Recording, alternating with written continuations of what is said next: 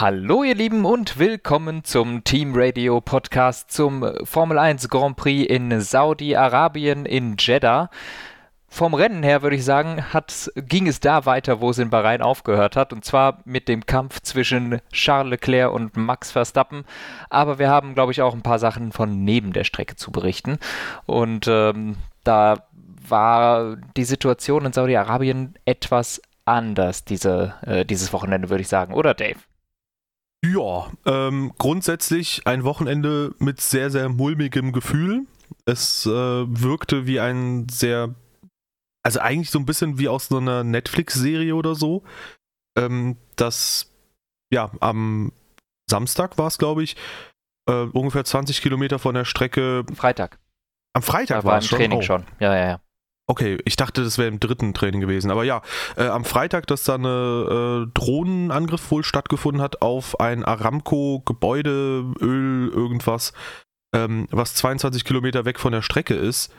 Ähm, und ja, also grundsätzlich, sag ich mal, bin ich sehr froh, dass die Leute da safe raus sind. Ich fand's gut, dass zum Beispiel Sky gesagt hat, ey, ihr dürft, wenn ihr wollt, nach Hause kommen quasi. Ähm, und dann haben Sascha Roos und Ralf Schumacher auch aus München berichtet. Äh, Peter Hardenacke ist mit so einer kleinen Crew dann da geblieben. Grundsätzlich, ja, fand ich das halt sehr schwierig. Vor allem gab es dann ja so das Fahrermeeting und dann hieß es irgendwie, die Fahrer seien überzeugt worden, dass sie das Rennen fahren sollen, dass es sicher sei. Und was ich sehr strange fand, war von BBC auch etwas, wo es hieß, die Fahrer wurden auch darauf aufmerksam gemacht, wie schwierig es sein könnte, das Land zu verlassen. Und da könnte man jetzt meinen, ja gut, klar, wenn Raketen oder sonst was angreifen hier, dann kann es schwierig sein. Andererseits hat es auch schon mal bei der äh, bei Wrestling, bei der WWE, äh, genau dieselbe Situation gegeben, dass ich sag mal ganz lieb, die Leute am Flughafen vielleicht vergessen wurden und äh, nicht wirklich ausreißen konnten, die Wrestler. Und im Prinzip hat man halt jetzt eine ähnliche Situation gehabt. Das klingt zumindest so, auch wenn man es nicht 100% genau bewerten kann, insbesondere aus unserer Position raus, dass da vielleicht auch ein wenig Druck ausgeübt wurde auf die Leute da vor Ort. Grundsätzlich muss ich halt sagen, also Jetzt könnte man mir Whataboutism vorwerfen, aber ich finde, das passt thematisch schon sehr gut zusammen. Wenn du nicht in einem aktiven Kriegsland Russland fahren möchtest, verstehe ich aber nicht, warum du in einem aktiven Kriegsland Saudi-Arabien äh, fährst. Ich wusste über den Konflikt tatsächlich nichts, ähm, aber letztendlich, da kann man natürlich sagen, ey, ist das ein Angriffskrieg oder nicht oder sonst was. Das kann man, viel kann man da diskutieren. Aber grundsätzlich finde ich, wenn du so eine rote Linie für dich ziehst, wenn du eine Grenze hast, dann kannst du sie tendenziell auch einhalten. Ja. Also ich finde es auch schwierig. Ähm, ich stimme dir im Großen und Ganzen zu. Ich, ich finde, es wurde viel berichtet, auch was die BBC gesagt hat mit diesem äh, Ausreisekram, dass es da Schwierigkeiten geben könnte. Äh, will ich jetzt mal in Klammern setzen. Das hat die BBC jetzt so gesagt. Ob das wirklich da gefallen ist, ich kann mir das bei, bei so einem riesen Zirkus wie der Formel 1 nicht vorstellen. Ähm, da, da, also so viel Druck kann äh, Saudi-Arabien da jetzt auch nicht aufbauen, aber es geht um eine Menge, Menge, Menge Geld. Und ich glaube, daran äh, wird es am Ende gelegen haben, dass sie eben doch das Rennen gefahren sind.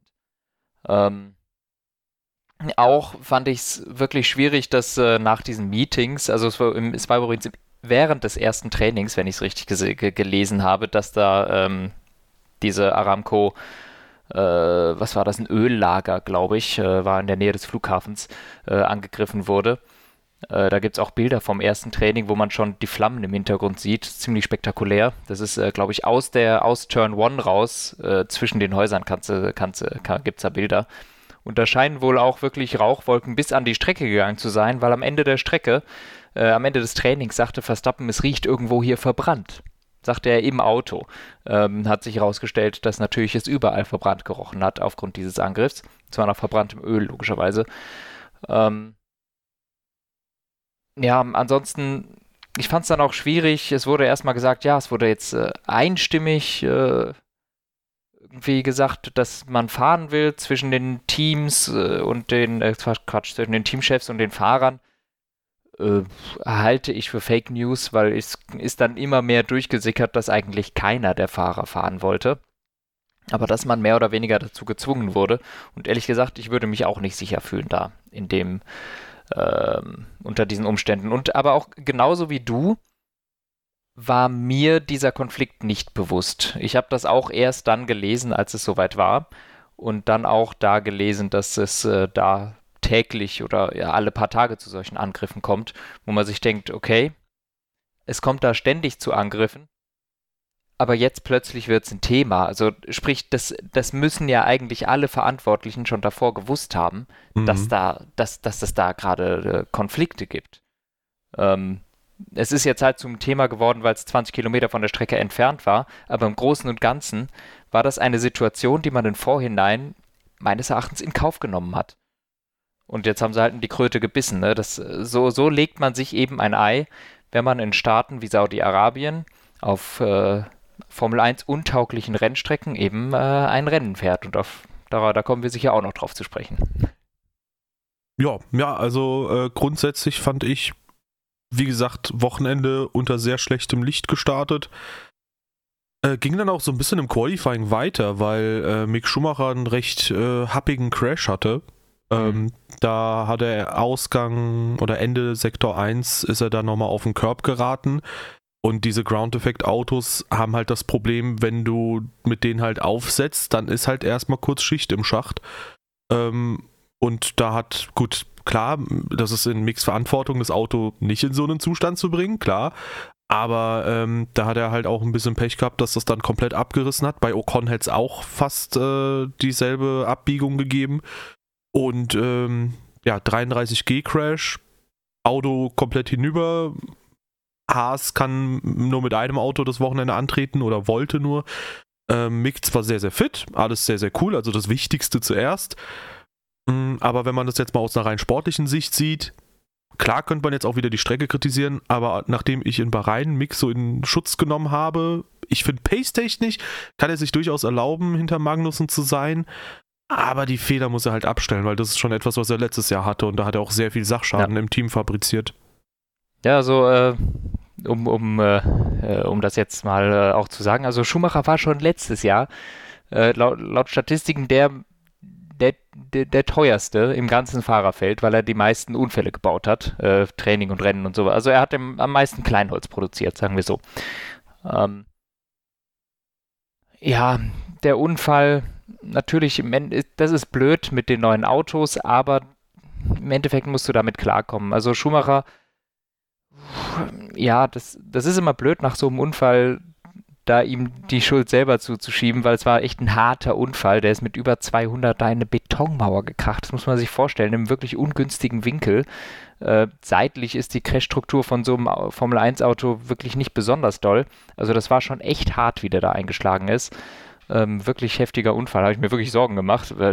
Boah, echt hart und natürlich das Auto vollkommen irreparabel. Also no way, dass der hätte racen können. Ähm, auf der anderen Seite, wenn man sich die Runde von ihm anguckt, er hat schon wirklich sehr hart gepusht und schon in den Kurven davor war das Ganze extrem rutschig, extrem am Limit. Also er hat schon die ganze Zeit korrigieren müssen, was für mich schon ein Zeichen dafür ist.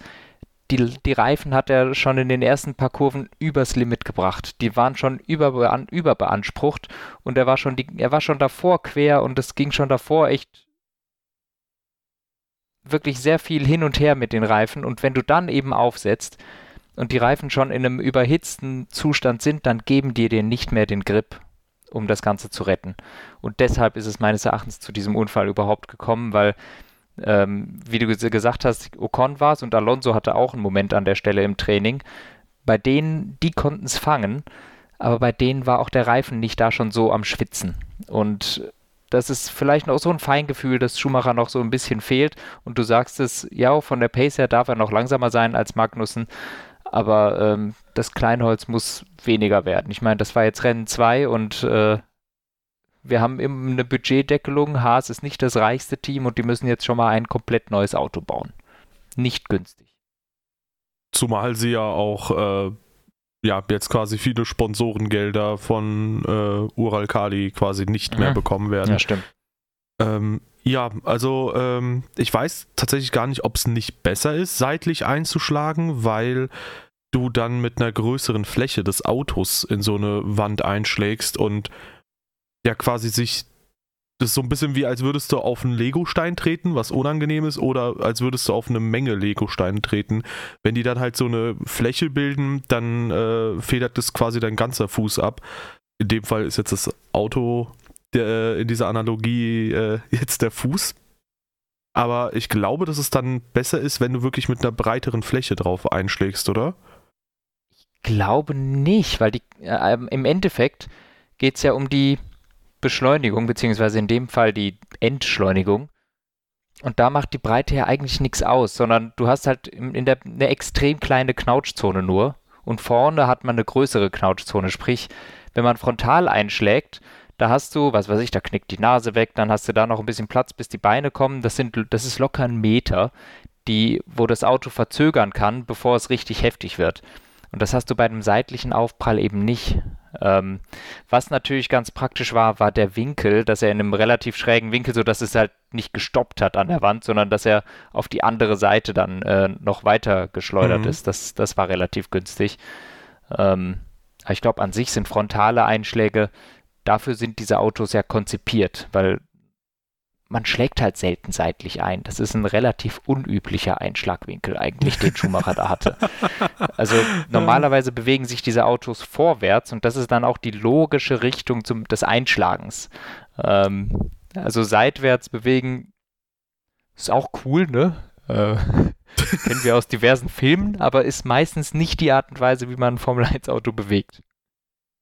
Ja, entschuldige, dass ich lache. Ähm, ja, seitliche Einschläge passieren selten. Da musste ich kurz lachen und da können wir eigentlich theoretisch sogar direkt fürs Rennen vorgreifen. Wollen wir vielleicht von hinten nach vorne wieder uns durchackern? Ja. Okay. Ähm, ja, im Prinzip, okay, Yuki Tsunoda haben wir übersprungen. Der musste quasi Quali skippen und hat dann auch im Rennen geskippt. das war ein wahnsinniges, tolles Wochenende für Tsunoda. Er ist viel zum Fahren gekommen. Ja, absolut. Also, ähm, ja, ihm natürlich kann man da keinen Vorwurf machen, aber ja, Honda scheint da noch so, oder die Honda-Motoren, äh, die scheinen da noch so ein bisschen nicht optimal äh, ja. zu laufen hier oder da. Ähm, also da, da, da, da kann ich nur den Kopf schütteln. Wie kann man denn das Auto im, im Quali nicht zum Laufen kriegen und dann kriegt es am Renntag nicht eine Runde hin? Also ehrlich. Ja, aber äh, weißt du, wer sogar zweiseitige Einschläge dieses Wochenende geschafft hat? Nicholas Latifi. Ja. Der hat es im Quali weggeworfen, hat dann, glaube ich, sogar zweimal seitlichen Einschlag gehabt im Quali. Also erst eine Bande mitgenommen, dann die andere und mhm. dann nochmal im Rennen. Also so gesehen hat er drei seitliche Einschläge gehabt.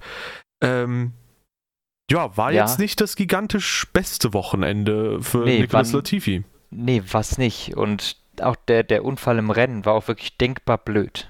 Also ich habe selten so einen bescheuerten Unfall irgendwie gesehen. Ich habe mir das so angeguckt, ich denke, das gibt's doch gar nicht. Der hat so ein, der, der rutscht so ein bisschen leicht und dann lenkt er so richtig volle Möhre in die Wand. Ja. Es ist, äh, das sah so, das sah so komisch aus, dieser Unfall. Ähm, naja, hätte sicher besser laufen können, aber das war nicht Latifis Wochenende. Ja, ja, wir müssen uns merken, dass wir später noch kurz auf Gasly zu sprechen kommen, weil wir gehen ja meistens Teams, Teams durch. Ähm, Alex Albon ist kurz vor Schluss kollidiert mit Lance Stroll, hat am Ende nochmal, ich glaube, Doppelgelb sogar verursacht. Mhm. Ja, ähm, ein Rennen, wo man grundsätzlich sagen kann, äh, Rip Williams, also die sind tatsächlich das Schlusslicht so. Manche konnten sich ein bisschen nach vorne arbeiten. Aston Martin nicht so wirklich, Williams halt auch nicht. Und äh, ja, dann am Ende nochmal ein Überholversuch, wo ich halt sagen würde, Klar, gegen Aston Martin kann es auch auf die bessere Einzelplatzierung ankommen. Aber vielleicht war das ein bisschen übermotiviert, die Attacke. Er hat auch am Ende drei Platz Gridstrafe bekommen, wo ich aber gesagt hätte, so schlimm fand ich den. Hey. Äh, so schlimm fand ich die Kollision nicht. Da kannst du auch theoretisch sagen, okay, 60, 40 äh, geht die Schuldverteilung auf Albon. Passiert. So. Ja, hätte ich auch gesagt. Also ich hätte jetzt eine Strafe auch unnötig gefunden. Ich meine, es, zum einen, es geht um nichts. er hat eine Strafe bekommen. Zum anderen, ja, ich weiß, ich weiß. Ach so, ja. Äh, aber ich, ich meinte, finde ich unnötig, weil äh, boah, das war jetzt kein, kein totaler Abschuss oder sowas. Es war halt ein bisschen optimistisch. Dann haben sie sich getroffen. Er ist auch noch als noch mehr als Verlierer aus der Sache rausgegangen. Ähm, also da hätte ich keine Strafe gegeben. Klar, ist es eher Al Albons Schuld gewesen, aber ich fand es jetzt wirklich nicht so dramatisch, dass ich ihm eine Dreiplatzstrafe. Ja. Ja, also ähm, sehr, sehr schlimm dieses Wochenende für Williams. Komplett zum Vergessen. Mehrfach Autos reparieren müssen und ja, letztendlich sind beide Autos kaputt aus dem Rennen rausgegangen. Mhm. Und zwar mindestens halt mit Teilschuld des Fahrers. Ähm, bei Alfa Romeo lief es halt auch nicht. Da ist Valtteri Bottas mit einem überhitzenden Motor in die Box gefahren, muss das Auto abstellen. Bis dahin ziemlich gutes Rennen gefahren, also der hätte da Punkte holen können. Der ist da sogar gut mit den Alpins und Co. mitgefightet. Sieben hätte ich mal gesagt, wäre es gewesen.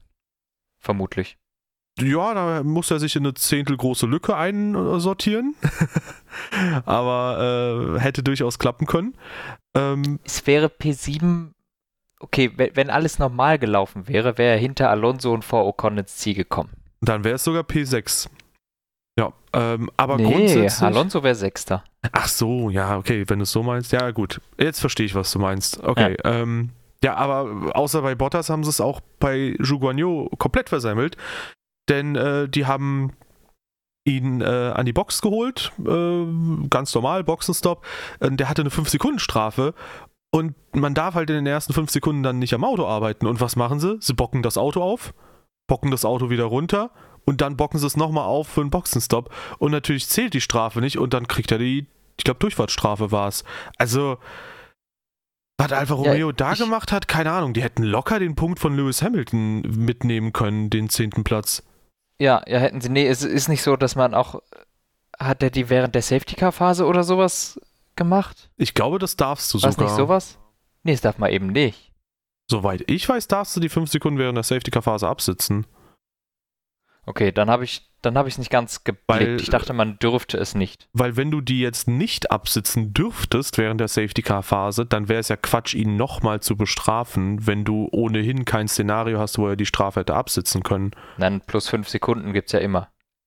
Ja, ja, aber. Die wird ja sonst einfach oben drauf gerechnet. Genau, genau. Aber wenn, wenn der die während der Safety-Car-Phase, gehen wir davon aus, er darf sie nicht während der Safety-Car-Phase absitzen, dann mhm. wäre er nie in ein Szenario gekommen, wo du ihn hättest zusätzlich bestrafen dürfen für das Nicht-Absitzen der Strafe, weil es, es sich für ihn halt nicht angeboten hat. Da müsstest du ihm bis zuletzt halt die fünf Sekunden draufrechnen, aber ihm eine Durchfahrtsstrafe zu geben, obwohl es keine Situation gab, wo er die Strafe hätte absitzen dürfen, das wäre halt Quatsch. Also ich glaube schon, dass er die während der Safety-Car-Phase absitzen darf. Sie wollten es auch tun. Stimmt. Und dann wurde er halt nochmal mit der Durchfahrtsstrafe bestraft, weil sie es halt nicht getan haben während der Safety-Car-Phase. Okay. Ja, verstehe. Ja, da also war ich also ein bisschen lost. Super, super doofe Geschichte, die die da gemacht haben. Ja. Und also locker einen Punkt verloren. Ja, ja. Ansonsten unauffälliges Rennen von, äh, von Zhou Guanyu. Äh, aber gut. Und am Anfang äh, Kupplungsprobleme gehabt, glaube ich. Also, ah, ja. äh, stimmt, stimmt. Der, der ist ja am Start überhaupt nicht vom Fleck gekommen. Da ging es ja richtig, also mit, mit wem ist er, ist er sich da in die Quere gekommen? Mit irgendwem ist er sich in die Quere gekommen. Ich glaube, mit einem McLaren oder sowas. Hat dann die Kupplung gezogen. Ich glaube, Ricardo. Und dann, ja, und dann ist er nicht wieder in Gang gekommen und da hat er ganz, ganz, ganz viele Plätze verloren. Also der hätte eigentlich auch ein wirklich gutes Rennen haben können. Ja, ja, also sehr, sehr schade, ähm, aber Alfa Romeo weiterhin auf einem guten Weg, was das Fahrzeug angeht. In dem Fall jetzt war die Einzelleistung in Saudi-Arabien nicht gut, aber hey. Ja. Ja, zwei Fahrer, die eine sehr gute Einzelleistung gezeigt haben, ähm, zumindest in Sachen Entertainment für die Fans, waren die beiden Alpinen und mhm. aus Fansicht geil, aus Teamsicht habe ich mir jedes Mal gedacht, was macht ihr da bitte? Weil die haben gekämpft so hart, wie ja nicht mal Verstappen und Leclerc vorne um den Sieg gefeitet haben. Ja, das, also das war äh, unterhaltsam, aber ja, da, da hat der Teamchef aber Nerven gehabt eine ganze Weile lang. Also, boah, das fand ich wirklich ein knackiger Kampf äh, zwischen den beiden. Ähm, ja, was will man sagen? Also, wie wir es vor der Saison prognostiziert haben, Alpine liegt irgendwo zwischen Platz 4 und Platz 9 von den Constructors. Da hatten wir recht. ähm, das hast du also, gesagt. Ich glaube, ich habe die weiter hinten eingeschätzt. Ich gesagt, ja, gut, dann klopfe ich mir mal auf die Schulter. Sie sind zwischen Platz 4 und Platz 9 in den Constructors. Sehr gut. Also im Moment äh, würde ich sagen, hier waren sie, je nachdem, ob du Mercedes jetzt zum Mittelfeld zählen willst oder nicht, der Best of the Rest. Hinter den Mercedes. Ähm, also die sahen wirklich sehr, sehr gut aus. Und äh, auch Ocon wirklich einen guten Start gehabt. Alonso macht wieder ein bisschen das, was er letztes Jahr gemacht hat. Das ist ihm in Bahrain ja gar nicht gelungen. Hat erstmal seine Reifen geschont, um dann die stärkeren Reifen Richtung Ende des Stints zu haben. Das hatten wir letztes Jahr bei Alonso schon gesehen. Das war jetzt dieses Jahr Mal auch wieder der Fall. Ähm, er war ab einem bestimmten Zeitpunkt meines Erachtens relativ eindeutig schneller als Ocon. Hat die dann auch ziemlich flott überholen können. Nur dummerweise ist er dann auch nie aus dem DRS-Fenster raus. Also er konnte nicht eine Sekunde schneller fahren pro Runde, sondern immer nur so 0,8. Und das hat uns dann diesen, äh, diesen Kampf gegeben, wo ich auch sagen muss, also gerade der, der erste Angriff zwischen den beiden, das war ja wirklich ein Grenzgänger, wo ich mir dachte, das zwischen Teammates ist schon hart. Äh, wo, äh, wo, wo Ocon dann nochmal in der letzten, also überhaupt, dass Alonso dann nochmal zwischen Ocon und die Wand will, das ist schon ein Grenzgänger-Move. Und es ist dann aber meines Erachtens überm Limit, wenn der Vordere dann den Teamkollegen nochmal so abschneidet, weil wenn der nicht eine Reaktion wie eine Katze hat, dann drückst du den gerade bei 320 in die Wand. Äh, das fand ich war für Teammates äh, ein Schritt drüber. Also ich fand es schon krass, dass Alonso es überhaupt da innen probiert, aber es war überm Limit, dass Ocon dann nochmal so aggressiv innen zugemacht hat. Ähm, aber ansonsten fand ich den Kampf geil. Also ich fand das extrem unterhaltsam. Ja, absolut. Weißt du, woran mich diese Szene erinnert hat, wo sie so nah an der Boxmauer waren? An wie, auch zwei pinke Autos, oder? Nee, tatsächlich nicht. Äh, Was? An äh, McLaren 2011 in Kanada. Ah ja, das auch. Ja, wo ja. im Prinzip Button, in dem Fall konnte er Hamilton nicht sehen, aber Button Hamilton dann auch in die Wand gedrückt hat. Ja, Button ähm, Hamilton, ich hätte, äh, ich hätte noch im Angebot ähm, Ocon und Perez auf dem Weg runter nach Eau Rouge 2017. Ah, ja, ja, ja. Da hat es auch gekracht. Da war es aber stimmt. Perez, der Ocon in die Wand gehauen hat. Ja, ja. Ähm, zwei pinke Autos, die sich in die Mauer drücken. Wer hätte das erwartet, ja. dass das 2022 wieder passieren aber würde? Zum Glück hat Alonso äh, nochmal zurückgezogen. Äh, sonst wäre das böse ausgegangen. Äh, an seinem Ergebnis hätte es nichts geändert, denn äh, ins Ziel gekommen ist er ohnehin nicht, äh, aufgrund der komischen Runde 37 oder 36, wo plötzlich alle Autos ausgeschieden sind. Ja. Extrem seltsam. Wirklich extrem seltsam. Ich, es waren, glaube ich, Ricardo, Alonso und Bottas, die alle drei in der gleichen Runde ausgeschieden sind und Hamilton hat in der Runde plötzlich über Power-Aussetzer gemeckert. What the hell? Haben die da irgendwelche elektromagnetischen Strahlungen, die die Elektronik irgendwie auseinander, äh, durcheinander bringt oder was? Das, das kann ja nicht sein, dass, äh, mhm. dass drei Autos wirklich gleichzeitig mit ähnlichen Problemen, weil vor allem das von Ricardo sah noch genauso aus wie das bei Alonso, das sind völlig verschiedene Motoren. Deshalb das, das, klingt jetzt doof, ne? Aber vielleicht ist da eine U-Bahn unten drunter, das kennen wir aus Singapur, dass, dass da eine U-Bahn äh, unter einer bestimmten Stelle ist und ich glaube, während des Rennens fährt die nicht da lang, äh, weil wenn die U-Bahn da lang fährt, äh, macht dieser, dieser Strom macht ein elektromagnetisches Feld, was, äh, was die Bordcomputer der Formel 1 Autos durcheinander bringt, wenn die da drüber kacheln. Ach, so das, bescheuert das klingt. Das war nur das Raketenabwehrsystem der Strecke, alles gut. Dann seien wir mal froh, dass es gewirkt hat, falls äh, da was gewesen wäre. Ne? Ähm, aber das fand ich schon sehr, sehr komisch, wie die alle gleichzeitig raus sind. Und extrem schade. Also ich habe mich wirklich geärgert, weil Alonso ist bis dahin sehr gutes Rennen gefahren und Alpine hätte richtig, richtig viele Punkte mitnehmen können. Also Alonso wäre dann halt anstelle von Ocon wohl Sechster gewesen und rechnen wir eben das Ganze weiter, dahinter dann Bottas, dahinter Ocon, sind wirklich viele Punkte für das Team. Und äh, ja, sehr, sehr schade, äh, fand ich. Ansonsten Ocon, auch ein gutes Rennen, ne? War, ähm, hat auch einen krassen Kampf gehabt natürlich mit Alonso, musste dann aber abreißen lassen, konnte die Pace dann im weiteren Verlauf nicht ganz mitgehen ähm, mit Alonso, also war dann einfach auch ein bisschen langsamer, ist aber völlig okay und äh, hat dann am Ende noch in der letzten Runde Norris überholt. Bisschen Revenge von letztem Jahr, wo er äh, auf Startziel quasi überholt wurde von Bottas und das Podium nicht bekommen hat. Ordentliches Rennen von Ocon und der hat wenigstens nochmal acht Punkte für Alpine mitgenommen und äh, somit die Best of the Rest Position, je nachdem, wie man Mercedes bewertet, bestätigt. Ja, Mercedes ist so ein bisschen halt irgendwo im Nirgendwo, ne? Aber ja, man, man kann es irgendwie nicht so sagen, dass sie Mittelfeld sind, weil es Mercedes ist. Aber eigentlich sind sie es. Nur halt sind sie trotzdem ein bisschen besser als das Mittelfeld. ja, ja.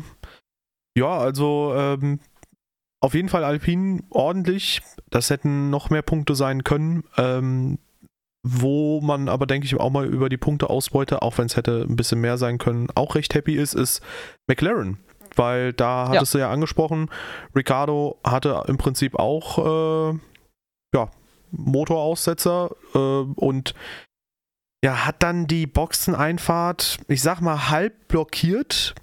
Und äh, ja, Teamkollege Landon Norris ist dann äh, auf P7 in die Punkte gefahren, ganz knapp hinter Esteban Ocon. Nach Bahrain hätte man, glaube ich, nicht erwartet, dass ja. die nochmal jetzt in Saudi-Arabien direkt schon punkten würden.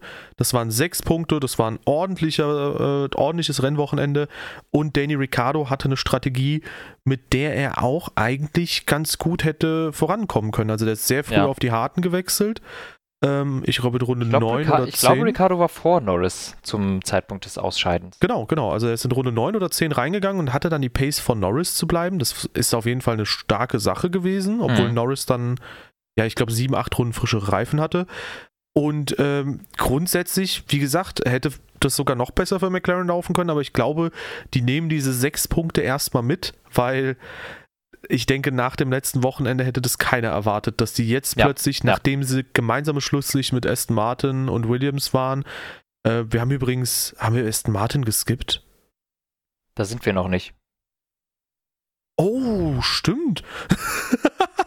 Ups, ich sehe so. Wir, wir sind wir immer haben, noch bei denen, die nicht ins Ziel gekommen sind. Ich, weiß, ich rede so über, ich weiß so, hey, wir haben über Albon geredet, wir haben über Ju geredet, aber mhm. haben wir über Aston Martin geredet? Ähm, nee, aber ähm, sie waren gemeinsam Schlusslicht mit Aston Martin und Williams und äh, starke Leistung. Also äh, jetzt haben sie sich abgesetzt und konnten halt auch einen Mercedes zumindest Paroli bieten. Ja. Jetzt kommen die ersten Martins. Ja. Ja, Stroll und Hunkelbär. 12. und 13. Ich habe sie nur im Bild gesehen, wenn sie von Hamilton überholt wurden. Ja, also Hülkenberg hat dann, glaube ich, gesagt, dass er ein verdammt geiles Rennen gefahren ist. Und, ähm, das glaube ich. Ja, also ich denke auch, der kann zufrieden sein. Ich glaube, auch Sebastian Vettel wird zufrieden sein, dass der sich diese ganze Chose nicht geben musste in mhm. Saudi-Arabien. Aber ich denke, äh, zwei von drei Aston Martin-Piloten können da happy sein. Ja, Lance Stroll war eigentlich ein bisschen vor Hülkenberg, diesmal auch im Quali. Aber am Ende, im Endresultat, ist er halt hinter Hülkenberg. Äh, und durch diese Kollision mit Alex Albon, äh, da ging es nochmal ein bisschen nach hinten, auch für Lance Stroll. Ja, wo man sich halt auch wieder drum streiten kann, müssen Lance Stroll und Alex Albon so auf letzte Rille fahren jetzt, zwei Runden vor Schluss. Ist das wirklich so notwendig? Aber ja, in Summe einfach kein perfektes Wochenende wieder mal für Aston Martin dann. Ja. Ja, eigentlich hast du damit schon beide Aston Martins abgehakt und ungewöhnlich früh sprechen wir über Mercedes. Ja. Also Thema äh, George Russell war ein gutes Wochenende, sehr gutes Wochenende. Hat äh, quasi fast Best of the Rest im Qualifying geholt. Im Rennen ist der Mercedes nach vorne zwar nicht stärker, da hat eine Sekunde zur Spitze gefehlt äh, pro Runde und das ist auch etwa der Abstand, den sie im Qualifying haben. Aber zum Mittelfeld, also Esteban Ocon und Co., da war er halt schneller, konnte sich absetzen. Ja. Zur Spitze fehlt halt trotzdem eine Sekunde. Das ist unfassbar, nachdem wir im letzten Rennen noch gegrübelt haben, so, ey, eventuell könnten sie ja jetzt durch Jeddah allgemein das Auto höher legen und das hat keine negativen Einbußen. Nee, das Auto ist halt echt schlecht. Also, ich glaube, da hapert es aktuell an jeder Stelle. Zu viel Luftwiderstand, äh, zu wenig Topspeed allgemein und und und und und. Ja, und Lewis Hamilton, ähm, die haben da wohl ein Setup-Experiment gewagt, aber auch wenn man das damit relativieren will, die haben halt dann zum Rennen viele Sachen geändert, was im Rahmen des Parkfamily erlaubt ist. Anscheinend durften sie da auch bei der Federung und so weiter und so fort noch Sachen umstellen. Wusste ich ehrlich gesagt nicht, dass das geht. Trotzdem, äh, man könnte es damit relativieren, dass er ein Setup-Experiment gewagt hat. Ich muss dennoch sagen, P16 ist halt schon echt schwach. Also, wenn ja. du eine Sekunde hinter deinem Teamkollegen bist, für mich gibt es da keine Relativierung. Das war ein echt schlechtes Wochenende von Hamilton. Im Renntrim war er dann auf Augenhöhe mit Russell. Äh, auf älteren Reifen teilweise, also ich, auf älteren Reifen, was äh, finde ich auch ihm hoch anzurechnen ist, aber ähm, dann hat er es halt wieder äh, mit dem Hintern eingerissen, weil dann die Frage kam, äh, Strategieentscheidung und wir haben ja besprochen, Alonso und auch Ricardo sind ausgerollt und Ricardo hat halt halb die Boxeneinfahrt äh, verdeckt und hinter ihm sind halt auch mehrere Autos gewesen, die dann an die Box gefahren sind. Ich glaube Magnussen und Hülkenberg, ähm, die beiden Eierbuddies. Und die haben wohl einfach die Linie, glaube ich, dann überschritten bei der Boxeneinfahrt. Lewis Hamilton wollte das wohl nicht machen, weil es war zwar in der TV-Übertragung quasi so geschnitten, dass Hamilton gerade über die Start-Ziellinie fährt, also schon an der Box vorbei ist und Bono sagt ihm, hey, komm an die Box, aber in der Tat haben sie es ihm sogar in der letzten Kurve, in der Haarnadelkurve mitgeteilt und er hat es halt einfach nicht gemacht. Und da muss ich halt echt sagen, ich verstehe nicht ganz, das, das äh, setzt sich nahtlos fort zu Saisonbeginn 21. Warum macht er teilweise so komische Entscheidungen? Also, äh, klar, man, gut, Imola zum Beispiel, das ist eine Entscheidung zu nennen, dass der dann Fahrfehler gemacht hat, ist auch ein bisschen weird vielleicht, aber da hat er sich ja entschieden, von der Ideallinie wegzugehen auf die nasse Fahrbahn, um zu überrunden. Hier frage ich mich halt, warum entscheidest du dich quasi nicht an die Box zu fahren? Äh, ist es so diese Monster 2020 Flashback gewesen? So oder so? Rennpace passte bei Hamilton, der Rest war richtig schlecht dieses Wochenende. Ja. Das ist schön zusammengefasst. Ähm, ja, was soll man da sagen? Also, ich roll das Ganze nochmal von vorne auf. Ich fand auch, also, das Qualifying, wie du gesagt hast, Setup-Test hin oder her, das war echt schlecht. Das war eine katastrophale Leistung und auch wenn das Setup komisch war, das war einfach keine gute fahrerische Leistung. Das mit dem, äh, mit dem Boxeneingang, das wusste ich gar nicht, dass das dem so früh gesagt wurde. Das hast du sicher nachgeprüft. Ja. Ähm, und ja,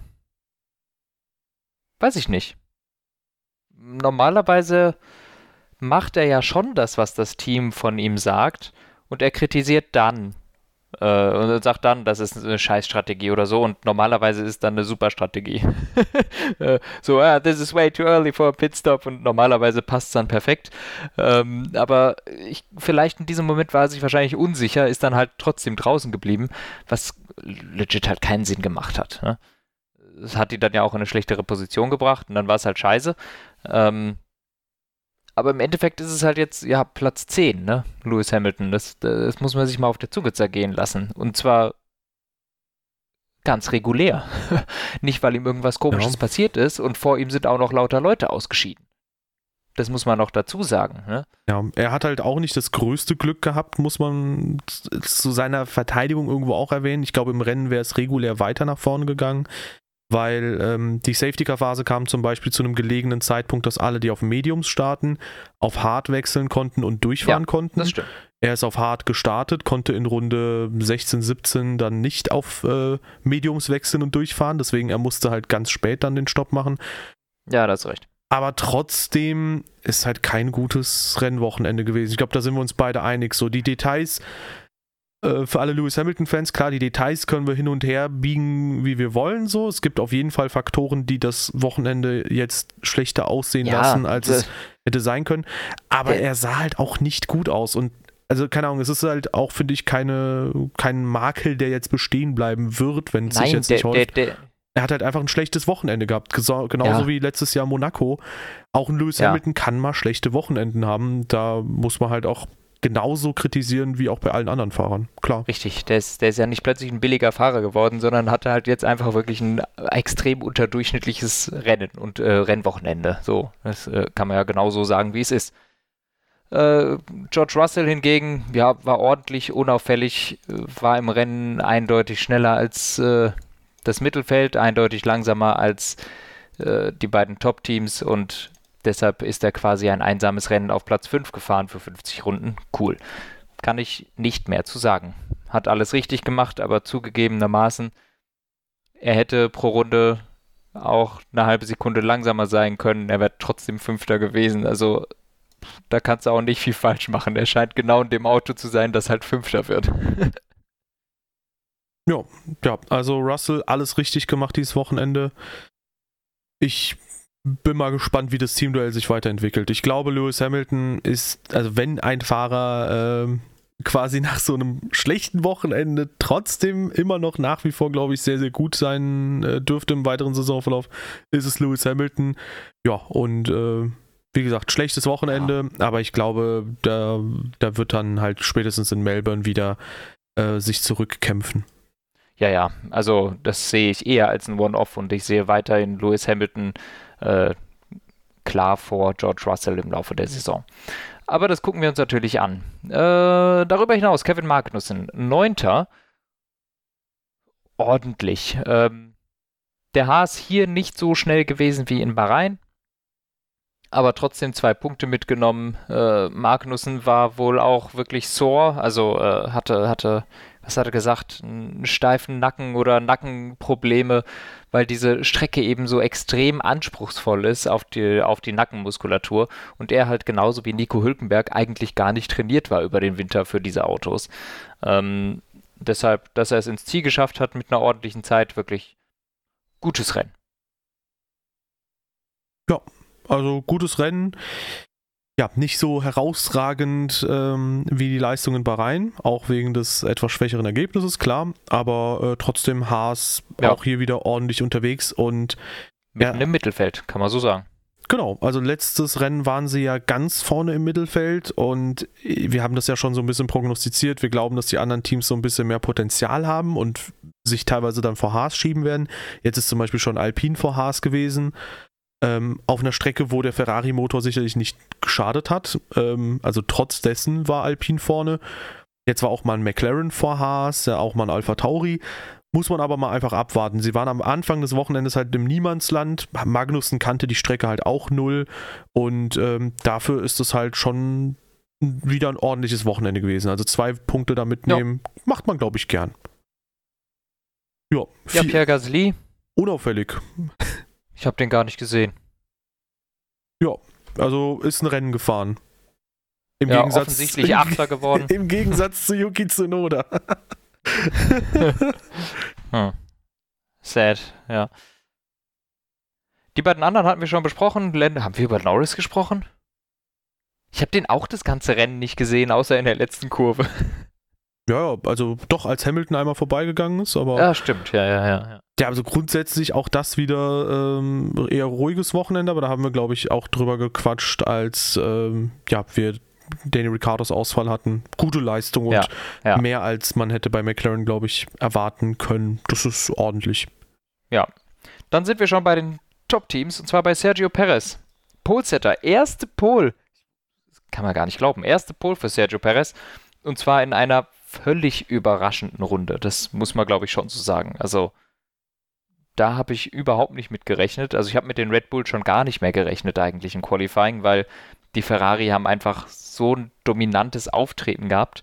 Aber Sergio Perez muss da wirklich eine Sahne-Runde hingelegt haben, dass er 200 sich vor Charles Leclerc platzieren konnte und zweieinhalb Zehntel vor Max Verstappen, den wir als jemanden kennen, der extrem gut im Qualifying ist und quasi immer seinen Teamkollegen da schlägt. Also, das fand ich äh, beeindruckend. Ja, also Sergio Perez, ein richtig starkes Rennwochenende. Auch wenn es sich dann nach der Safety-Car-Phase relativiert hat. Ähm, grundsätzlich gute Quali-Runde, guter Start. Ähm, und äh, hat, glaube ich, das Feld auch eine Weile lang ordentlich anführen können. Also es war immer so ein Respektabstand da von ihm zu Leclerc, zu Verstappen, zu Sainz. Zwischen den Vieren halt. Und dann hat Ferrari halt so einen äh, smarten Move gemacht und hat so ein bisschen eine Finte geworfen und gesagt, ja, hier, äh, wir könnten mal eventuell gleich an die Box gehen für einen Undercut. Ich glaube, von Leclerc aus ging das, aber ähm, starke Sache grundsätzlich, egal von wem. Und äh, Red Bull hat sich da so ein bisschen reinbaiten lassen und dann kam halt schlechtes Timing mit Nicolas Latifi. Ja, einfach Pech. Ja, und äh, dadurch ist halt Perez der Einzige gewesen, der an der Box war. Ähm, was letztendlich zur Folge hatte, dass äh, ganz vorne dann Charles Leclerc war, dann vor Max Verstappen, weil da konnten wir in der Safety-Phase logischerweise alles stoppen. Und dahinter dann Carlos Sainz auf Augenhöhe mit Perez, als es über die weiße Linie ging, über die Safety-Car-Linie. Ja. Und wenn ich es jetzt richtig mitbekommen habe und das äh, Echo im Internet korrekt ist, war es wohl etwas, was Red Bull dann freiwillig gemacht hat, die Position zurückzugeben, damit sie in der Strafe quasi aus dem Weg gehen. Das ist richtig, ja. Genau, und dann haben sie halt äh, Carlos Sainz nach dem Restart passieren lassen. Ich verstehe nicht ganz, warum sie es nicht während der Safety-Car-Phase machen konnten, weil so gesehen hat ja Perez in der Safety-Car-Phase ein Überholmanöver gemacht, weil er nach Sainz über die weiße Linie gefahren ist, ab der quasi das Feld äh, gesettelt ist. Aber, also ich verstehe nicht ganz, warum sie es gemacht haben ehrlich gesagt, oder warum nicht früher? Weil du durftest ja die Position theoretisch zurückgeben früher. Aber ja. Grundsätzlich, ja, ähm, ärgerlich für, oder geh erstmal drauf ein, bitte. Ja, also ich habe da eine Theorie zu. Zum einen äh, ist es für Red Bull ganz nett, den Perez hinter Verstappen zu haben beim Restart und nicht den Sainz. Ähm, ich glaube, das ist der Haupttreiber in dem Ganzen. Zum anderen glaube ich, ich, die haben diese Bilder sicher schon gehabt und die wussten schon, dass sie da im Falschen sind, aber wollten dann auch nicht, weil es eben von der Rennleitung jetzt keine Anweisung mehr gibt. Es gibt keine Anweisung mehr vom, von der Rennleitung, lass den vorbei. Und wenn es diese Anleitung von der Rennleitung nicht gibt, wollen die, glaube ich, hinterm Safety Car keine, also wollten sie auch nicht das Risiko eingehen, hinterm Safety Car Positionsverschiebungen zu machen. Ähm, weil ja, wer weiß, wenn, wenn, wenn es keine Anweisung gibt von der Rennleitung, den vorbeizulassen, äh, dann mache ich es lieber da, wo ich weiß, dass es erlaubt ist. Wenn das auch noch den Vorteil hat, dass mein Main Driver nicht angegriffen werden kann beim Restart, ist das ja nur noch besser. Und ich glaube, so war das für Red Bull dann relativ strategisch sinnvoll, ihn nach dem Restart vorbeizulassen, auch wenn ich glaube, es hätte keine Strafe mit sich gegeben, wenn er das einfach während des Safety Cars gemacht hätte. Sergio Perez natürlich extrem unglücklich gewesen mit dem Timing dieses Safety Cars. Äh, Red Bull hingegen, glaube ich, glücklich gewesen mit dem, äh, also allgemein eigentlich glücklich gewesen mit diesem Timing des Safety Cars, denn ich behaupte jetzt mal ganz dreist, äh, in den Closing Stages dass Sergio Perez sich nicht vor Leclerc hätte halten können im Rennen. Und ähm, somit eigentlich so erst dazu gekommen ist, dass Verstappen in eine Position kam, dass er das Rennen gewinnen konnte. Denn Sergio Perez konnte auch einfach die Pace nicht mehr mitgehen am Ende. Ähm, war dann 10 Sekunden, 11 Sekunden hinten dran, konnte auch mit Carlos Sainz nicht mithalten, hat auch da drei Sekunden auf den verloren. Also er konnte im Rennen auf den harten Reifen dann auch einfach die die Pace nicht mitgehen mit den, äh, vor allem nicht mit Leclerc und Verstappen, aber auch nicht mit Carlos Sainz. Und das ist für mich so ein Zeichen dafür, ähm, dass die Ferrari auch im ersten Stint einfach nur gewartet haben, gewartet haben, gewartet haben, bis dem Perez die Reifen weggehen, dann geht er an die Box und dann schießen sie an ihm vorbei. Ähm, also ich glaube, Ferrari hatte da noch ganz guten Pace-Überschuss. Ähm, deshalb für Red Bull vielleicht gar nicht so schlecht, dass es überhaupt dazu gekommen ist. Ähm, ja, schade aber trotzdem für Sergio Perez, weil P2 oder sowas hätte es auf jeden Fall sein können. Aber wie gesagt, das ist alles Theorie. Ich glaube nur einfach, er hätte sich nicht vor Ferrari halten können, weil dafür waren die meines Erachtens einfach äh, vor allem im Sektor 1 und aus den Langsamkurven wieder zu stark. Ja, ja, ähm, ich fand halt eine Sache strange, nämlich dass Perez im ersten Stint das äh, Feld so gekonnt angeführt hat und im zweiten Stint dann nach der Safety-Car-Phase der komplette Biss weg war. Also da ging halt gar nichts mehr bei äh, Sergio Perez. Das fand ich ein bisschen strange. Die Frage ist, ob er vielleicht mit den harten Reifen nicht so gut zurechtkam wie die anderen. Oder was genau da los war. Weil es gibt für mich halt keinen nachvollziehbaren Grund, warum du plötzlich mehrere Zehntel pro Runde langsamer fährst als dein Teamkollege, wenn du zuvor halt den Ton angeben konntest. Und äh, ja, wenn er es denn konnte. Ich, ich weiß nicht, vielleicht haben die anderen einfach nur ein bisschen Piano gemacht dahinter. Also es, ich finde, es hat sich aus, bei Ferrari manchmal so angehört. Wenn du gemeint, ja, Box to Overtake und sowas. Also die hatten schon das Gefühl, die haben mehr Pace drin. Aber offensichtlich wollten sie nicht nah ranfahren und ihre Reifen kaputt machen. Das war so mein Gedanke. Ja, was natürlich ein bisschen wieder schwierig wäre für dieses neue Regelwerk, dass man äh, näher aneinander dran fahren kann, aber die Teams sich aktiv entscheiden, das trotzdem nicht zu tun. Mhm. Ähm, aber es klappt ja, wie wir gesehen haben. Ja, genau, es klappt, aber ähm, ja, teilweise dann vielleicht auch einfach ja. unter gewissen anderen Faktoren einfach nicht optimal gelöst dennoch. Ja, ich würde ja, ich würde sagen, bevor wir zu den äh, Top 2 gehen, machen wir noch schnell Carlos Sainz. Ich finde, der war unauffällig. Äh, war das ganze Wochenende wieder langsamer als Leclerc. Hatte jetzt natürlich das bessere Rennen als Perez.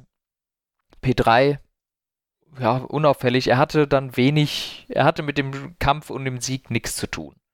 Ja. Und eigentlich auch um P3 musste er nicht wirklich kämpfen, denn der P3 wurde ihm geschenkt durch Perez und der konnte ihn auch nicht mehr angreifen. So war das ein relativ gemütliches ja, P3 für Carlos Sainz. Ja, es ist halt äh, irgendwie so ein bisschen wie letzte Saison mit Bottas und Perez. Ne? Die fahren ihre eigene WM so ein bisschen. Die haben nicht die krassen Downs, die äh, Bottas und Perez letzte Saison hatten. Vielleicht auch einfach, weil der Abstand nach hinten so viel größer ist noch als äh, im letzten Jahr. Ich meine, wenn selbst Mercedes eine Sekunde pro Runde fehlt, dann gibt es halt nicht mal so ein drittbestes Team, was vielleicht so hin und wieder mal wie McLaren mhm. am Anfang der Saison reinstechen kann. Ähm, ja, aber grundsätzlich Perez und Sainz auffällig, unauffällig in diesem WM-Kampf. Und ich muss ehrlich gestehen, nach 2021 hätte ich echt eher erwartet, dass halt ein ja, Carlos Sainz da mit Leclerc mithalten kann und dass da zumindest vorne einen Dreikampf um die WM gibt. Aber wie überlegen Charles Leclerc gegen Carlos Sainz ist es ja, also gut, bei Red Bull wissen wir es ja, aber bei Ferrari, das ist unfassbar. Das geht mir immer noch nicht in den Kopf. Ja, ich finde es auch ähm, krass. Also, es ist jetzt nicht super überlegen, dass er in einer anderen Welt ist oder sowas, aber er ist halt einfach konstanten Tacken besser. Und das reicht halt anscheinend da, das reicht offensichtlich da, dafür, dass da dieser eine Red Bull halt sich dazwischen quetscht. Unter normalen Umständen wäre da ja auch äh, der Verstappen äh, in Bahrain vor Sainz gewesen. Und äh, hier war es ja auch äh, eine lange Zeit Leclerc, Verstappen, Sainz. Und dieser Abstand ist halt zu groß. Und eigentlich ähm, von, von der Pace her müsste, müsste Sainz in der Lage sein, Verstappen auch ab und zu zu schlagen. Aber das werden wir sehen, ob das in den nächsten paar Rennen vielleicht noch passiert. Ja, ja, also wünschenswert wäre es. Auf jeden Fall sind die beiden nicht so schwach, dass man sagen könnte, hey, die sind super schlecht. Also ähm, das zum Glück auch nicht. Die fahren halt gute Wochenenden. Ja, absolut nicht. Nee, nee, ja. Die sind da nah dran aber so dieses entscheidende Etwas fehlt, um mhm. an Charles Leclerc und äh, den Rennsieger Max Verstappen ranzukommen. Ähm, Lustigerweise bin ich sogar im Kopf fest davon ausgegangen, ja, wenn jetzt Max Verstappen das Rennen gewinnt, dann gehen die beiden irgendwie punktgleich aus dem Wochenende etwa raus, weil ich. Nicht annähernd. Richtig, weil ich im Kopf hatte so, oh ja, der hat ja auch schon in Bahrain irgendwie um P2 äh, halten können und so weiter und so fort. Ja, hm, dachteste. Äh, natürlich sind die beiden Red Bull da ausgeschieden, also insofern gutes Comeback für Red Bull. P4 von Perez weniger gut als der Sieg von Max Verstappen. Boah, der Fight hat halt mal wieder echt Spaß gemacht. Also die beiden haben sich nichts geschenkt, ähm, haben sich gegenseitig das DRS wegnehmen wollen für Startziel. Mhm. Ähm, ich bin erstaunt, dass Verstappen dem Leclerc nicht hinten reingefahren ist, als er gebremst hat. Komisch. Ja, vielleicht, weil er das nicht komplett unvermittelt mitten auf der Geraden gemacht hat und das auch äh, sowieso Side by Side war, lieber Anton. Ja, er hat trotzdem viel zu früh gebremst und vom Gas gegangen. Also ja, ich, ich wäre hinten reingefahren, wäre viel, viel logischer. Na, aber nichtsdestotrotz, ich fand's, ich fand's, ich fand's bescheuert, dieses Spiel um das DRS wieder. Also, keine Ahnung, an Alonso hat man gesehen, man kann es auch anders machen. Du kannst dem anderen das DRS geben und trotzdem vorne bleiben. Aber ähm, ja, im Endeffekt hat es Leclerc dann auch nichts gebracht. Ähm, es war, glaube ich, so um Runde 20 wo äh, Red Bull gemerkt hat, jo, wir können mit dem Leclerc nicht mithalten, wenn die Gas geben. Also man hat es gesehen, die sind nach dem Safety Car, ist er ein bisschen dran geblieben, aber der Ferrari war einfach on pace schneller. Die, sie, sie konnten nicht mithalten, sondern sind dann wieder zurückgedroppt. Und da waren es wieder so 1,5 Sekunden und Verstappen hat es nicht mehr ins DRS-Fenster geschafft, wo sie dann angefangen haben, äh, Verstappen zu sagen, jetzt müssen wir unsere Reifen schonen, falls irgendwann noch eine Möglichkeit am Ende kommt. Und die kam. Und zwar durch diese Runde 37, wo die Autos alle ähm, langsam geworden sind. Wo die Autos alle stehen geblieben sind. Und es dann, glaube ich, ein VSC gab. Gab es das ja, ne? Ja, genau. Vier Runden ging ja. das, glaube ich. Genau, vier Runden VSC, was natürlich den Reifen schadet. Und es ist genau das passiert, dass äh, Leclerc dann schon deutlich schlechtere harte Reifen hatte als Verstappen.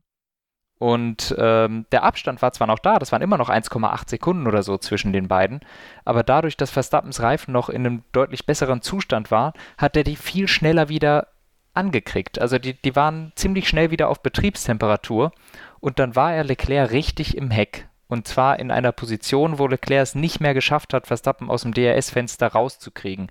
Es war zwar ein paar Mal nah dran, sodass es wirklich im ersten Sektor, das ist dann am Ende des ersten Sektors, da wo dann die erste äh, DRS-Zone kommt, beziehungsweise Mitte im zweiten Sektor, waren es dann 0,9 irgendwas Sekunden mal.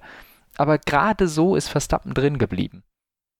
Und ich glaube, das hat, äh, hat, hat äh, Verstappen im Endeffekt den Rennsieg gebracht, dass sie früh angefangen haben, die Reifen zu schonen und dann nach dem VSC schnell wieder angeswitcht haben, und zwar schneller als der Ferrari.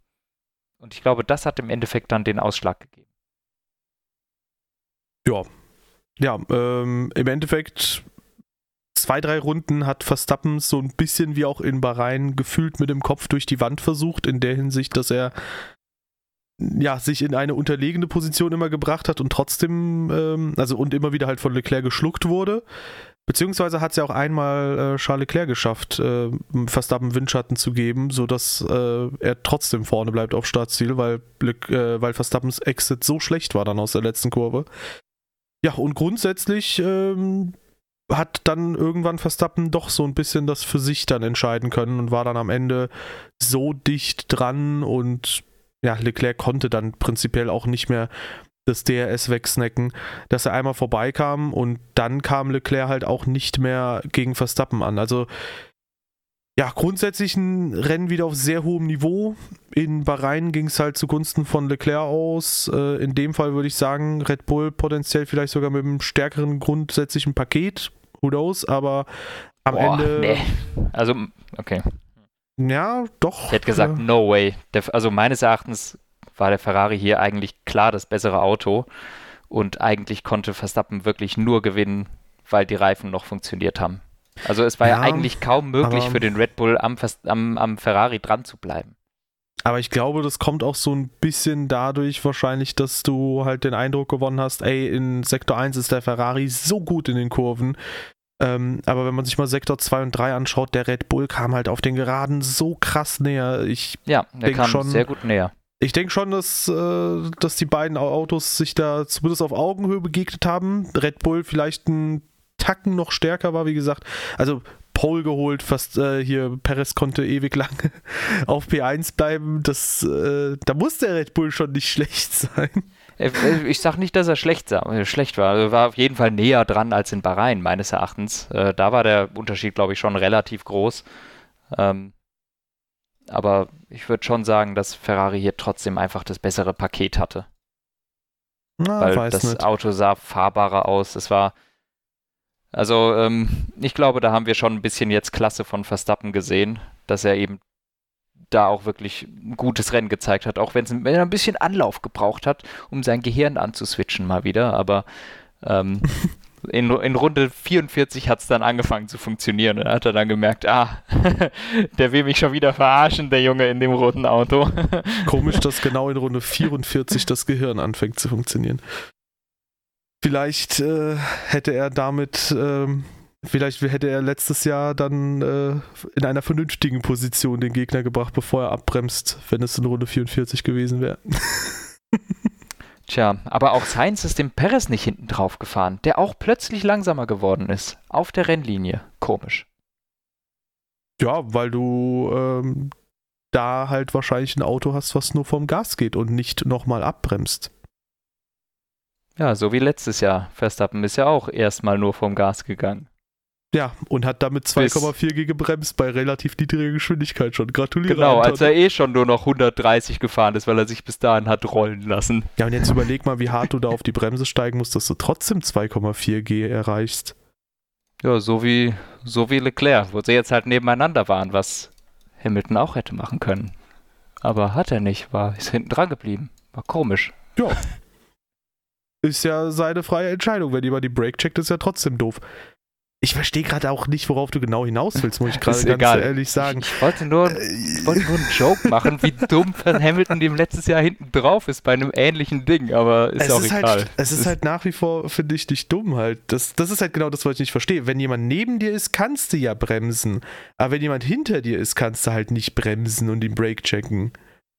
Ja, das ist true. Das Bremsen geht trotzdem nicht. Ich meine nur immer Ja. noch, warum der Hamilton hinten dran geblieben ist, wo der schon, Ja, wahrscheinlich damit er halt eben nicht bremst. der ist nie vom Gas, der ist nie richtig aufs Gas gegangen. Das war so bescheuert. Das, nein, ist auch egal. Ja, Das ist Geschichte. ja, weil, weil der halt nicht damit gerechnet hat, dass der ihn halt tatsächlich Brake checkt. Also, das ist halt wahrscheinlich das Ding.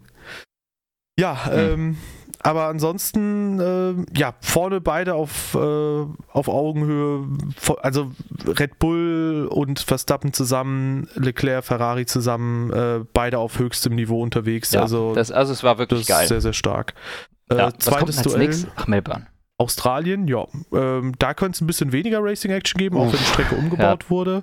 Da bin ich mal gespannt. Also die Strecke hat ja normalerweise sehr niedriges Racing-Potenzial. Ja, also wenn es da mit schönen Fights äh, wieder zugeht, dann können wir auf jeden Fall sagen, dass das Regelwerk auf jeden Fall deutlich verbessert wurde fürs Racing. Ja, ich glaube, das, das- wird das die wär krass. Bestätigung. Und Imola Ja. auch dann. Ja. Wobei Aber Imola, Imola- kann man auf Startziel schon Ja. über, überholen. Es wird interessant. Ich würde jetzt nämlich äh, so rein von, von meinem Gedanken her, würde ich jetzt eigentlich sagen, Australien dürfte dem Ferrari ziemlich gut passen, Imola wiederum dem Red Bull wieder ganz gut. Ähm, bin ich gespannt, wie das läuft. Ja. Ja. Ja, ja. Schauen wir mal. Ja. Ja. Ja, ja, ja, ja, ja. Ja, äh, ich denke, äh, dass wir noch eine. Ich denke, dass wir noch mal schöne, spannende Sachen vor uns haben. Australien. Mal gucken. Ja, ja, Australien normalerweise ja nicht so spannend. Ist zwei Wochen ist es hin, ne? Ja, zumindest, also ich sag mal so, ich finde jetzt je mehr Rennen, desto. Also die größte Spannung ergibt sich für mich halt wegen der ganzen, hin und, wegen des ganzen Hin und Hers. Weil du kannst ein Team haben, wie zum Beispiel Haas. Das ist mal Best of the Rest und dann irgendwo genau im Mittelfeld unterwegs. Mhm. Ferrari, die sind mal weiter vorne, mal nicht. Mercedes, Mercedes ist immer im Nirgendwo. Mercedes, die mal im Nirgendwo sind und mal auf P16. Lull. Ja, da, das ist ein One-Off. Also, in, in, ich sag mal, in äh, Australien ist Hamilton wieder genauso im Nirgendwo. Ja, klar. Ja, müssen Also wir der- schauen. Glaubst Im du Nirgendwo denn, vor Russell. glaubst du denn, dass Mercedes ähm, tatsächlich äh, mit dem aktuellen Konzept die Saison zu Ende fahren wird? Schmale Seitenkästen und Co. Ja. Glaubst du, sie werden das Konzept irgendwann zum Funktionieren bringen? Ja, aber die können dieses Jahr nicht mehr mit den zwei Top-Teams mithalten. Also glaubst du, dass sie um Siege fighten werden oder nicht? Nicht auf einer Regular Basis. Okay, weil das. äh, Okay, dann glaubst du auch, dass sie spätestens nächstes Jahr ein anderes Konzept haben.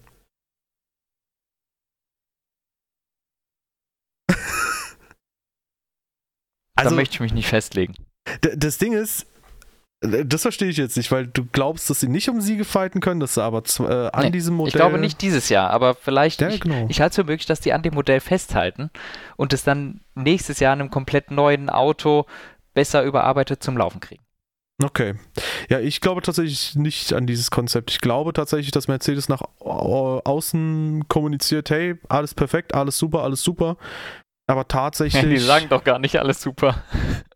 Ja, äh, ja, nee, die sagen ja, wir haben tolles Potenzial mit diesem Konzept. Aber ich glaube, die merken halt auch selbst, dass das äh, Potenzial irgendwie nicht ganz so da ist wie gewünscht, weil ich meine, gut, ein George Russell kam da auch am einem Alpin mal vorbei, ja, äh, hat auch mal funktioniert, aber grundsätzlich hat man da halt, glaube ich, schon gesehen, wenn es gegen den Ferrari geht, wenn es gegen den Haas geht, da hat Hamilton sich halt rundenlang gegen Magnussen abgemüht. Ähm, ich glaube schon, dass die da so ein bisschen die Sorge haben. Ich glaube, diese hin offenstehenden Hinterreifen allein, die werden ein großes Problem sein. Ich behaupte mal, auch wenn sie es nach außen nicht kommunizieren, sie haben mittlerweile ein ganz anderes Konzept im Windkanal. Ich würde, auf, ich würde auf jeden Fall nicht äh, verwundert sein, wenn sie plötzlich in Spanien oder so oder in Imola ein Auto haben, was äh, ja wieder mit breiten Seitenkästen dann unterwegs ist. Da bin ich ja mal gespannt. Ich würde aber auch sagen, einfach, dass der Mercedes-Motor im Moment äh, nicht die Speerspitze ist. Ne? Also, es sind ja alle Mercedes-Teams, die einfach in den Topspeed-Fallen hinten sind. Ja. Komischerweise, wo wir gerade letztes Jahr noch so ein, gerade gegen Ende der Saison, so einen überlegenen Mercedes-Motor hatten. Da fragt man sich, haben die anderen wirklich so einen großen Schritt gemacht oder ist es wirklich dieses neue Benzin, was denen so zu schaffen macht? Das ist, ich finde das so surreal, dass der Mercedes-Motor offensichtlich von allen Competitern überholt wurde.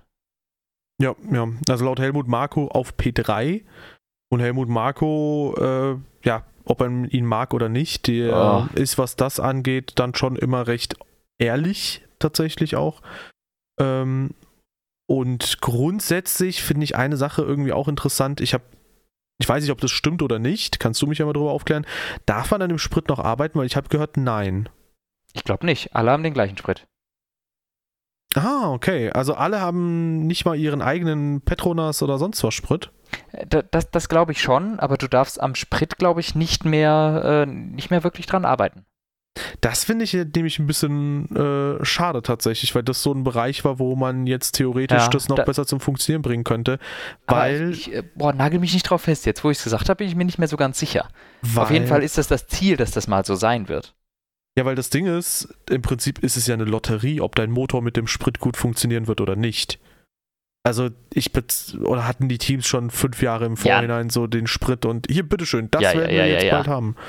Nee, die Motoren sind äh, auf diesen Sprit äh, gebaut, äh, für diesen Sprit gebaut worden. Okay, ja, dann äh, hat Mercedes schlechte Arbeit geleistet, das ist krass. Ja, ja, ja. Also es war von vornherein klar, was für ein Sprit da reinkommt. Äh, so ist es nicht. Ja. ja. Also scheinen die anderen bessere Arbeit gemacht haben, vor allem Ferrari. Die haben offensichtlich den größten Schritt gemacht von allen. So im Vergleich zu letztem Jahr. Ja, auf, absolut. Jo, also schauen wir mal. Also bin mal gespannt. Äh, ist es bei Mercedes wirklich nur der Motor oder nicht? Man wird es sehen.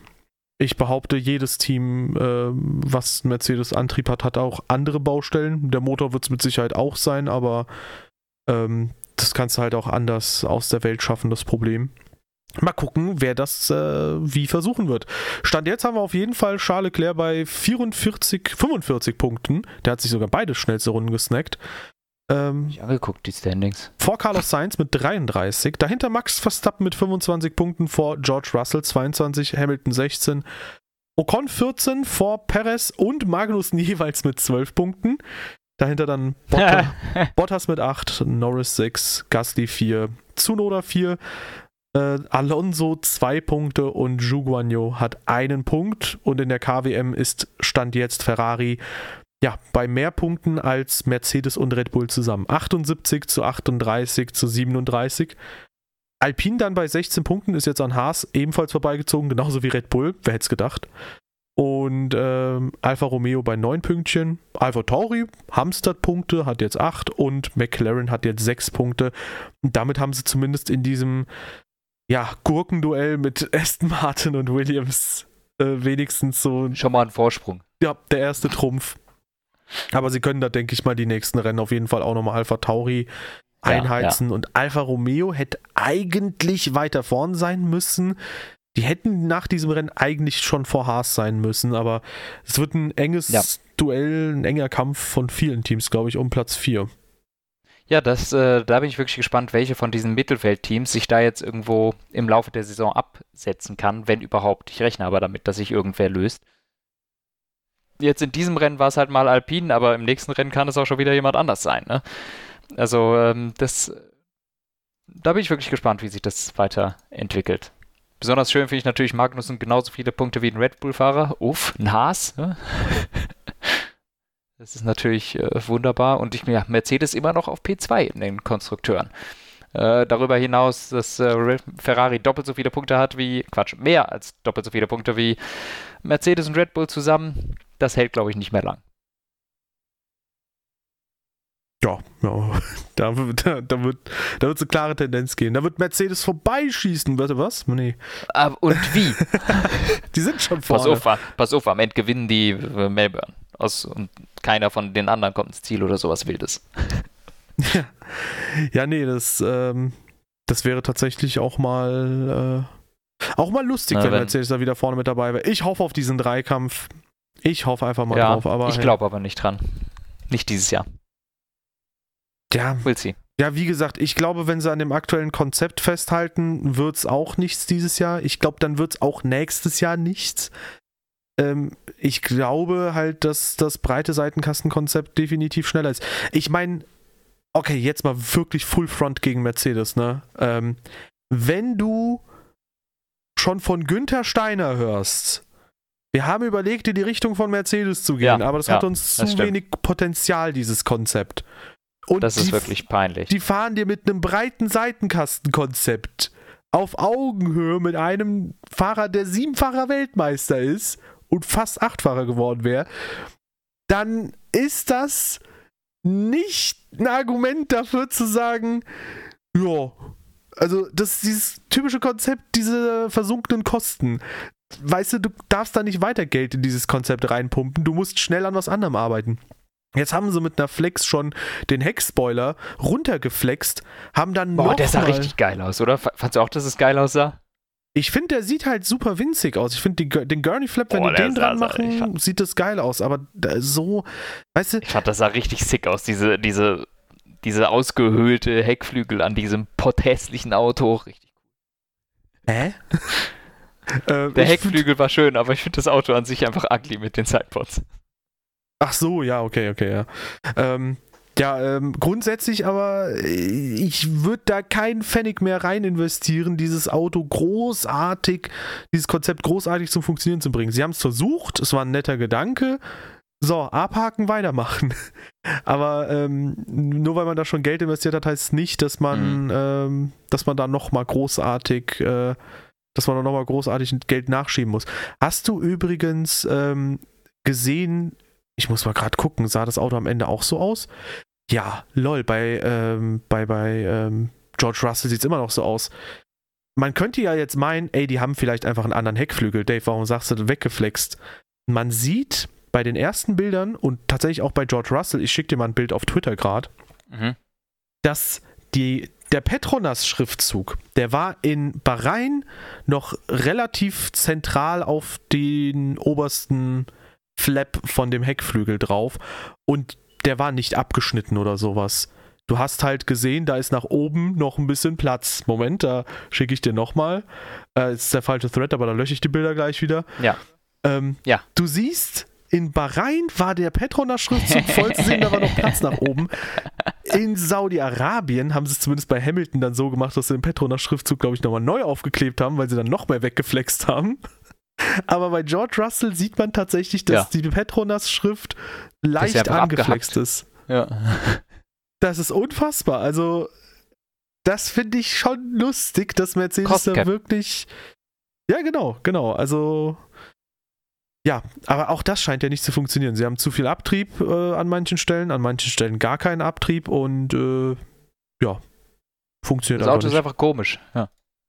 Ja, haben sie zu viel gewollt zu viel gewollt. Und so viel zu My Team Doesn't Do Mistakes. Aua.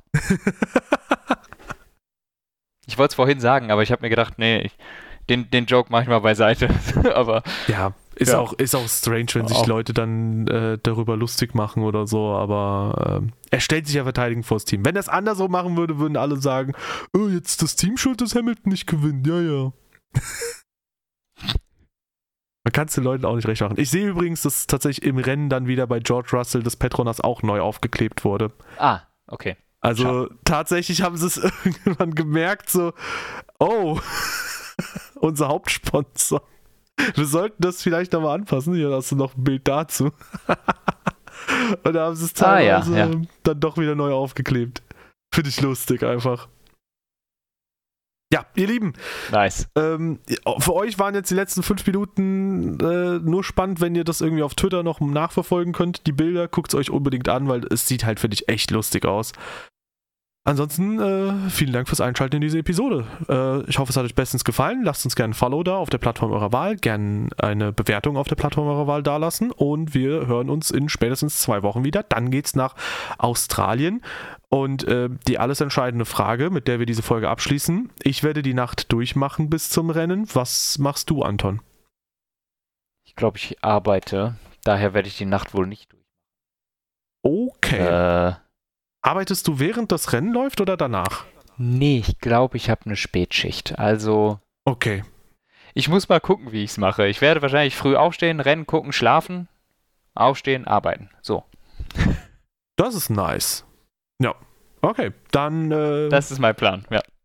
dann habt ihr hier unsere Pläne. Teilt uns doch gerne in den Kommentaren mit. Äh, vielleicht würde sich da YouTube ganz gut eignen oder so. Was werdet ihr machen? Bleibt ihr wach bis 7 Uhr morgens oder bis 9 Uhr dann sogar, wenn das Rennen läuft? Oder werdet ihr ähm, ja, entspannt schlafen und morgens früh aufstehen? Weißt du, was das Schlimmste wäre? Imagine, wir haben so ein Rennen wie Kanada 2011 oder Spa jetzt. Dass, Oh. dass man so vier Stunden Spa. Regen hat, ohne dass wirklich ein Rennen gefahren wird. Du bist die ganze Nacht wach geblieben und du willst nicht schlafen gehen, weil du dir jedes Mal denkst, vielleicht fahren sie ja doch. Hm? Ja, das Bernd Mailänder probiert noch eine Runde. Hm? Vielleicht. Ah. Ja, oder, genauso schlimm, du bleibst die ganze Nacht wach, guckst dann das Rennen und dann ist es genauso spannend wie in den letzten Jahren in Australien. Du schläfst halt während des Rennens ein. Ja, aber das, das fände ich nicht so schlimm. Also das würde, glaube ich, on-stream auch echt lustig nee, da sein. würde ich mich übel ärgern. Ich bleib doch nicht wach, nur um dann während des, während äh, des Events einzuschlafen, weshalb ich wach geblieben bin. Ja, das, das hätte aber bei mir eine anekdotische Komponente, weil ich äh, mache ja die live, ich mache ja die Rennen auch live auf Twitch immer, also ich reacte da drauf immer live. Und es hätte zumindest eine sehr lustige Komponente, wenn ich plötzlich um 7 Uhr morgens einschlafe und einfach der Stream weiterläuft. Ah, das wäre so geil. Ja. Ihr Lieben, vielen, vielen Dank euch fürs Spannender Einschalten. Stream auf jeden Fall. Es gibt tatsächlich Schlafstreams, ne? Es gibt tatsächlich Ja. Leute, die streamen, wie sie schlafen und die verdienen damit Geld. Mit Schlafen. Ja, ist vielleicht ein, äh, ein Window, das du noch nicht äh, erkundigt hast, ne? Ja, also muss ich auf jeden Fall noch machen. Das Lustigste vor allem ist, bei mir könnte tatsächlich drumherum was passieren, weil äh, immer Kimi sich an mich Ich rankuschelt. wollte wenn gerade ich sagen, rennt der Hund halt irgendwie rum. Ja, also ist halt echt cute. Mittlerweile äh, ist es gewohnt. So, wenn meine Mutter zur Arbeit geht, macht sie die Tür auf. Äh, Mini-Hund kommt über ein Zimmer reingestürmt, legt sich auf mich drauf irgendwo so. Sus. So auf, auf Kniekehlenhöhe so, rollt er sich dann ein und äh, schläft dann auf beiden Beinen, bis meine Beine taub werden. und ich mich dann nochmal umdrehe, damit der kleine Scheiße sich neben, neben meine Beine legt. Süß. so, ihr Lieben, danke. Und damit. Tschüss. Schüsselchen.